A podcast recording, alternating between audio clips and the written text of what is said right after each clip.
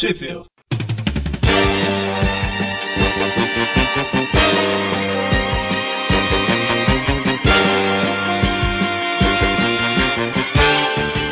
Bem-vindos a mais um Trip View. Eu sou o Eric. Eu sou o Magari. Eu sou o Mônio. E hoje a gente está de volta com um Trip View de histórias clássicas com The Amazing Spider-Man número 42. Continuando a história que a gente começou no início do mês.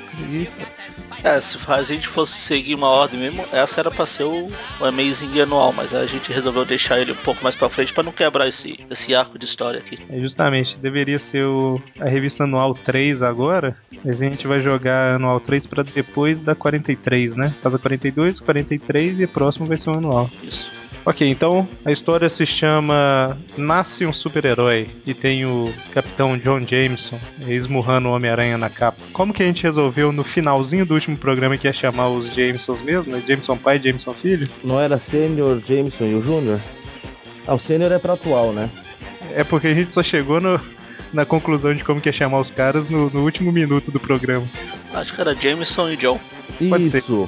Então, Jameson, pai, John, filho. Beleza. Então Que quem tá história... aceitando a moqueta na aranha é o John. Isso. E a história começa com o Homem-Aranha roubando um banco, né? Saindo com a sacola de dinheiro, até com o cifrãozinho lá. Todo mundo falando, nossa, o Aranha. Então ele era, é um bandido de verdade? O Jameson tava certo, né? Isso. Os policiais falam, será que não é alguém disfarçado de aranha? Eles falam que não pode ser, porque o, só o aranha poderia entortar as barras do, do cofre como ele fez. Não tem mais nenhum super-herói na cidade, né? Ninguém com poder, nenhum vilão, é só o Homem-Aranha que tem força pra aquilo. Claro. Não, não com uma força proporcional a de Homem-Aranha. Mas, enfim, e o Homem-Aranha ele rouba, a... ele sai com a sacola do banco lá, né? Ele vai pra ponte e joga a sacola na água, né? E fala, ah, é, pronto, já fiz o que eu tinha que fazer, não deu tempo de explicar tal. Agora eu tenho que voltar ao seu Peter Parker, né? Ou seja, realmente era um Homem-Aranha. Até esse momento a gente não sabe por que ele, ele roubou e jogou a sacola na ponte lá. Isso, e relembrando a última edição, né? O, o John ele tinha chegado de uma missão espacial da NASA lá e é, ele estava em vigilância porque uns foros espaciais, alguma coisa do tipo, tinha caído em cima dele, né? E, mas aparentemente não tinha causado nada. Aí nessa edição a gente vê que na verdade eles tiveram um efeito sim, né? Ele começa a se sentir meio tonto assim aí, percebe que tem super força. E começa a ficar maior também, né? A roupa rasga. Força proporcional a um esporo. Meu Deus.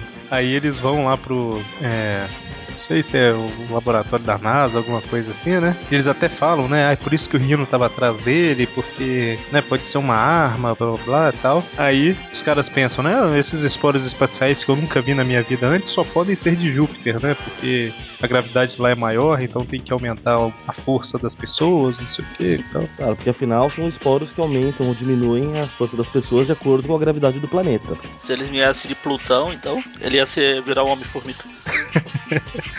É, não, detalhe que é o seguinte: são esporos de Júpiter. Quem vai provar o contrário, né, cara?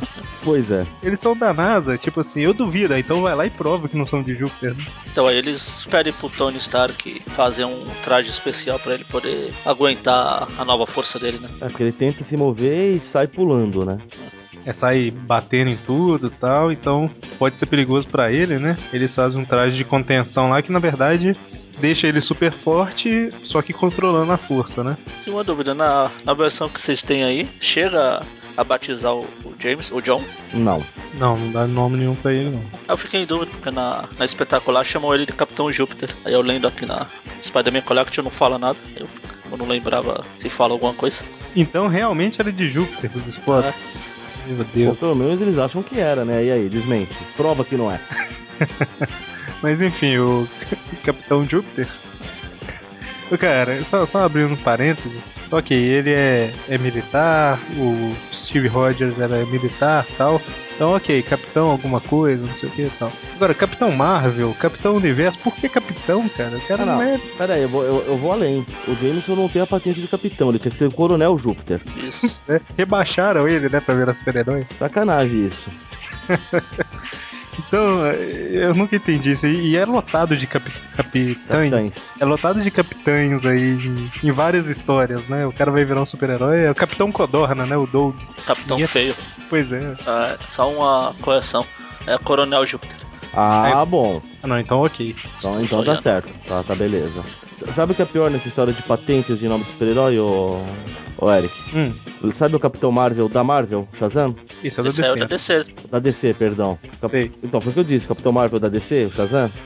Sei. Sabia, sabia que na Era de Ouro ele tinha também os Tenentes Marvel, né? Nossa, É, é, é, amigos da Rede Globo, não é fácil não. tá certo, né? Eram uns tenentes maravilhosos, então. Entendi, mas concordo. Marvel? Ah, Tenentes Maravilhosos. É porque todos eles eram homônimos do Capitão Marvel, eram todos Billy Bateson também. Era o Capitão Maravilhoso com seus tenentes maravilhosos. É que beleza, hein? Apesar que a gente tem um Sargento Furioso, né? Na, na Marvel. Ah, depois ele virou o Coronel, né? Ah, exatamente, o Coronel Furioso, líder da Shield, né? Durante um tempo. Da escudo. Nossa Deus. A gente tá devagando pra caramba história, né? É, é, voltemos, voltemos. Já fomos viajando pra lá de Júpiter.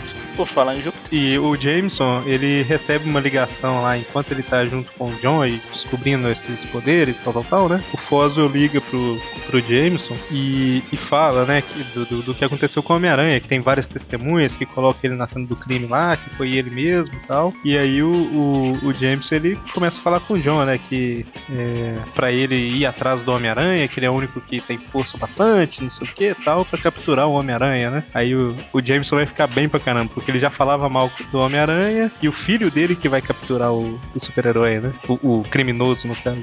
é, no começo ele fica, fica meio com o pé atrás, porque ele passou anos falando de mal de super-herói, e agora que o filho dele virou um, vai ter que. não vai poder falar mal do, do John. O pior é o John cair nessa conversinha, né? É, é mó bobão, né, cara? tipo, sim, papai, vou fazer o que o senhor deseja, papai, né? Como quiser, papai. Ah, É Bob pai, Bob filho. Jameson pai, Jameson filho. Falar em Bob. Tá sumido mesmo, né? É, nessa aqui eu não achei ele, não. Bom, a cena corta lá pro, pro hospital onde o Rino tá dormindo, desde a última edição. O pessoal tá preocupado como é que vai fazer com ele, né? Não consegue tirar o uniforme, parece que a, a roupa faz parte dele, né? Alguma coisa assim. Tentaram colocar tranquilizante nele com a agulha, e a agulha quebra e tal. E eles não sabem o que vai fazer quando ele acordar, né? Ah, eu daria um bom dia, um café da manhã reforçado. Ficaria contra, o- é, não ficaria contra o vento, né? Rinoceronte é. É, Na verdade tem que ficar contra o vento, né? Não pode ficar a favor. Enfim. é. Eu só vou concordando, é. Aí a, a gente vê a participação do Foswell aqui depois de ter sido quase jogado pela janela lá. Eu falei quem? Roswell. E como é? Tá o sapinho Nossa, aqui. não é frog não, né, cara? Não, fog, fog. É névoa, então é névoa. Pronto. O Eu devo- nevoeiro. Nevoento. O nevoento. Renevoado. Ele tá sendo contratado pelo Estado pra, pra defender o Rino. Só que nesse meio tempo o Rino acorda e coloca o quarto lá do hospital abaixo até o pessoal jogar um gás tranquilizante e ele puxar mais um cochilo. Eu vou falar que na primeira vez que eu vi, eu pensei que o cara pegou o extintor de incêndio. Parece. Talvez. Eles guardam no extintor de incêndio. Só, le- Tipo, sabe aquela coisa, entrou em pânico. A primeira coisa que ele viu, ele pegou e virou. só lembrando, pra, quem não sabe, que o Fog é o cara que trabalha junto com o Matt Murdock lá, né? O Demolidor. Sócio, Exatamente. por favor. A empresa, inclusive, né? Ela se chama. Como é que é? Nelson e Murdock? Isso. Nelson e Murdoch. E que o Nelson é o demolidor. Exatamente, o Nelson é o demolidor. Pelo menos ele não negou. Cara de pau, né? Ele não falou nem que sim, nem que não. Muito pelo contrário. Bom, mas aí o- eles derrubam o Rino, né? Aí chega o Peter na faculdade falando com a motoca dele. Aí, mano. Olha, bonito, Falando motoca. com a motoca. Até mais. Prova que ele é louco, né? O que prova que ele não é certo Ele fala, ideias. até mais boneca, eu vou sentir saudades, não sei o que e tal. Aí a moto, e, a moto, e a motoca dele fala, e eu não, Motoca. palhaço. Toca dele e fala: Eu lhe disse, eu lhe disse. Eu lhe disse, eu lhe Esse era um clássico. Eu te disse. Cala essa matraca. Eu achei que você ia falar que a motoca falava bibi pra ele de volta. Não, o que buzinava era o carrinho. Não, acho que o Eric não pegou a referência. Sei- eu sei que é de alguma coisa que eu não assisti, mas eu entendi a referência. Pesquisa aí, Carangos. carangos e motocas. N- n- Depois. Vou deixar isso pra quem estiver ouvindo. Ele fala com a motoca e ela nem se toca. Param, pam, pam, pam. Então aí a Gwen. O pessoal fica lá. Primeiro sacaneia ele que ele fala com a moto. É doido? Se soubesse que ele se balança por aí. Rapidamente, a Gwen que não está de chifres dessa Ela vez. já tá com aquela faixinha no cabelo lá. Agora Aquilo chama-se é, tiara. O Mônio aí, o nosso grande especialista em tiaras. Em moda feminina. Ah, eu posso falar que de mulher eu entendo, mas tudo bem. Não- você não falou de mulher, você falou de tiara, é diferente. Mas aí a, a Gwen até é, convida o Peter pra ir numa festa na casa dela no domingo, acho que porque ela sente atração por homens que conversam com motoque. ele aceita, mas logo ele lembra do que ele prometeu pra Tia May que ia almo é, almoçar ou jantar, não sei. Almoçar. Um encontro lá com a, a feiosa da Mary. Isso, e, e finalmente ia conhecer a Mary Jane, né? Aí ele recusa o convite da Gwen e ela fica nervosinha lá, né? Acredito que em parte porque ela acha que Mary Jane é a moto. Digo, motoca.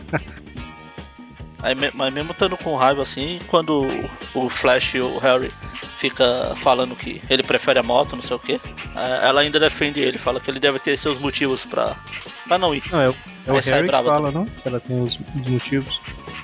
Não, mas ela também fala. Ela fica brava com o Flash, o Flash fica pra variar sacaneando. Ela chama ele de Nécio, ele não entende, ela fala, ah, desculpa, é uma palavra com duas sílabas, né? Então o Peter chega, tem essa conversa, né? E depois da aula ele, ele vai embora pra casa de motoque, depois à noite ele sai se balançando pela cidade lá como Homem-Aranha já, é sobre Novo Horizonte, né? E se depara com o Coronel, Coronel Marvel, não, Coronel, Coronel Júpiter. Coronel Marte, oh, quer dizer, Júpiter. Ainda bem que não era um bebê de Júpiter, né? Ah, não ia crescer, crescer, crescer, crescer. Essa você entendeu, Eric. Entendi não.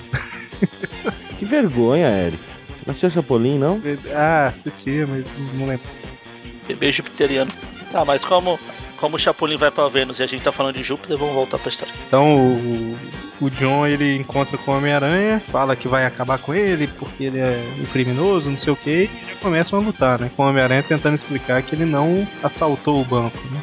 Ele tinha, tem uma explicação lógica e racional para o que fez. Aí começa a ficar tiro e papo de sempre, o John dá umas porradas pra cá, o Aranha devolve com teia pra lá e.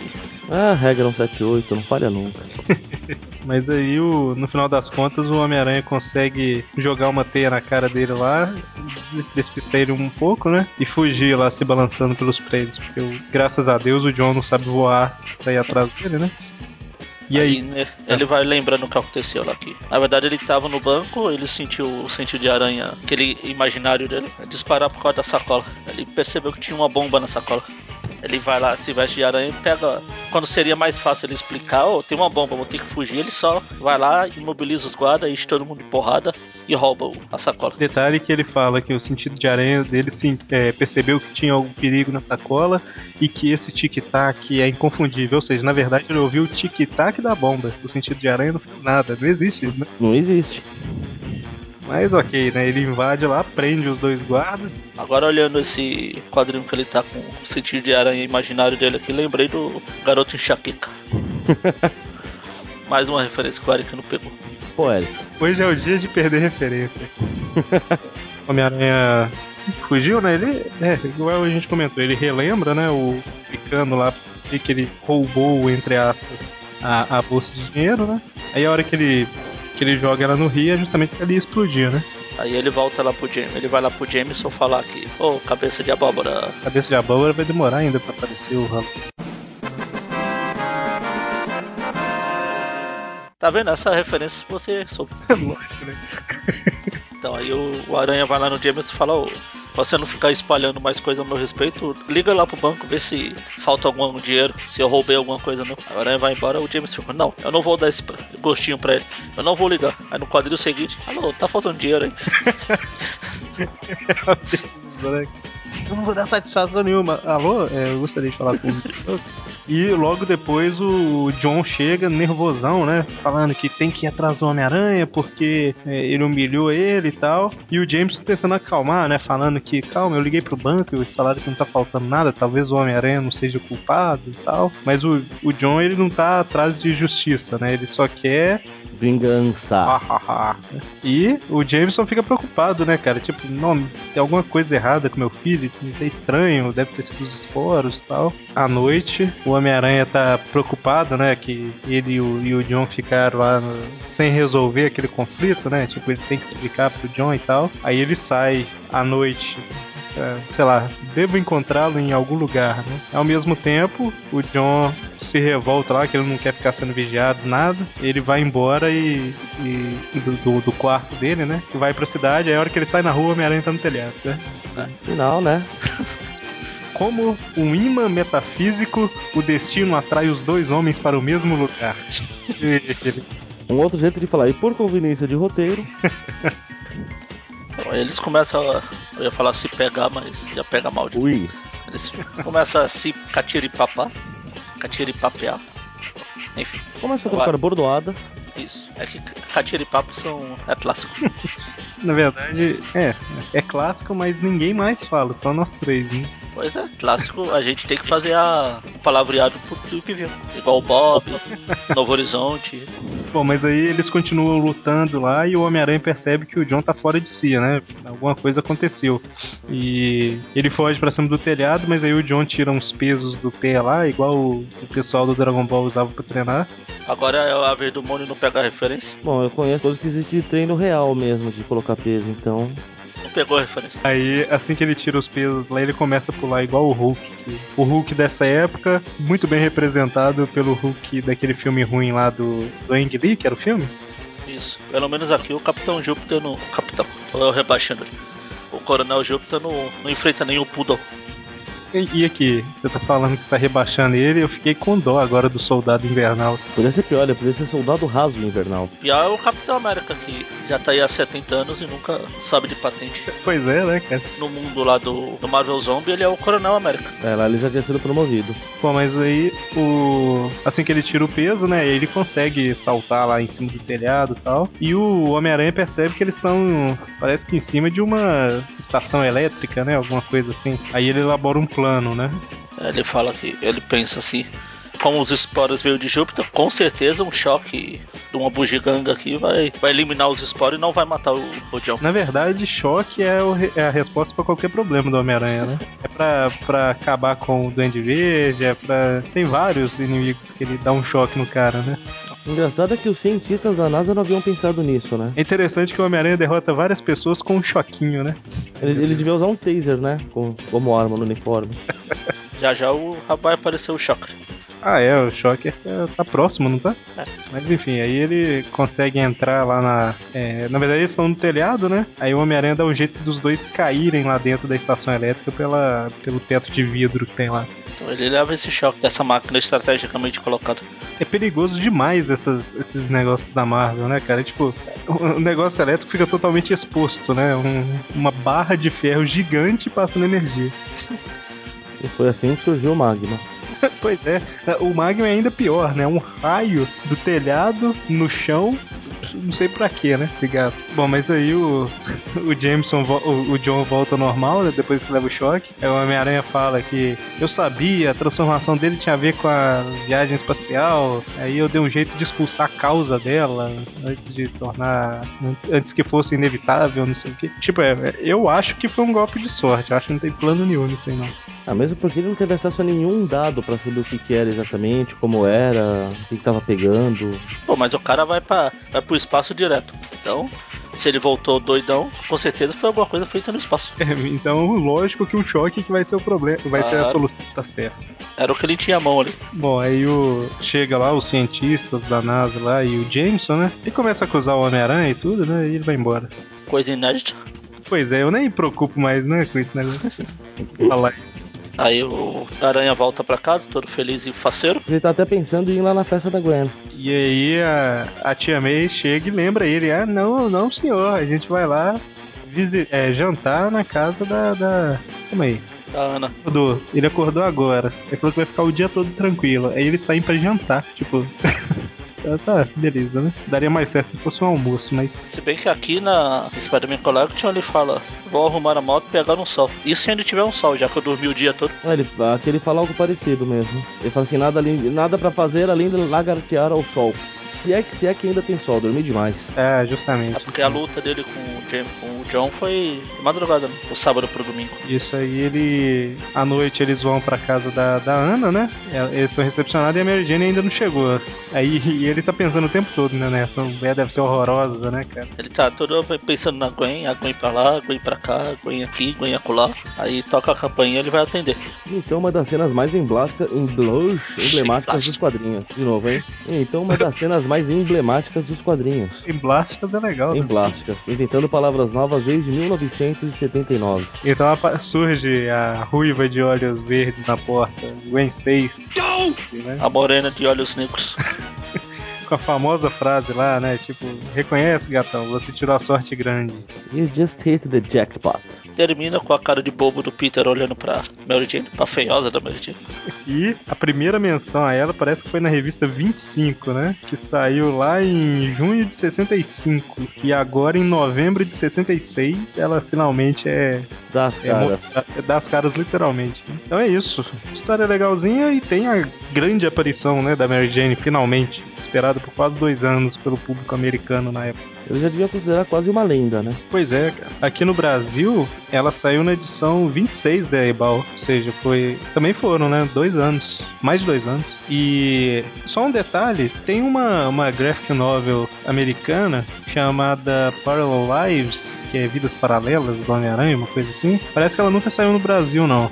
Saiu não. Mas ela parece que tem uma situação parecida, que mostra a Mary Jane com a Tiana e a Mary Jane falando que não quer conhecer o Peter, que ele deve ser feio pra caramba, sabe? Tipo, Mais ou menos a mesma situação. Eu não sei porque eu não li, eu vi isso em algum lugar. Eu tô tentando comprar essa revista, mas nunca consigo. Aí parece que tem uma coisa assim, eu nunca li, então não sei. É nessa revista, inclusive, que fala pela primeira vez que como ela descobriu a identidade do, do Aranha. Ela viu o, o Peter entrando pela janela. Ah, sim, que aqui no Brasil, acho que na Homem-Aranha Anual 8, não sei se. Eu acredito que foi alguma republicação, Não, né? foi naquelas arquivos secretos lá, ela fala. Mas a primeira história que fala que como ela descobriu foi, foi nessa Vidas Paralelas aí. Ah, tá, entendi. E é que, na verdade, era pra ela ter aparecido muito tempo antes, né? Mas tinha aquela discussão lá sobre a aparência dela entre o Stan Lee e o Steve Ditko, né? Que muita gente acredita que foi até um dos motivos dele ter saído, né? Parado de desenhar o Homem-Aranha. Durante todo esse tempo que demorou, eles introduziram a Gwen Stacy na história, né? Tiraram a Beth e colocaram a Gwen. É justamente. Então é isso. Pode falar? Serviços que saiu no Brasil? Por favor.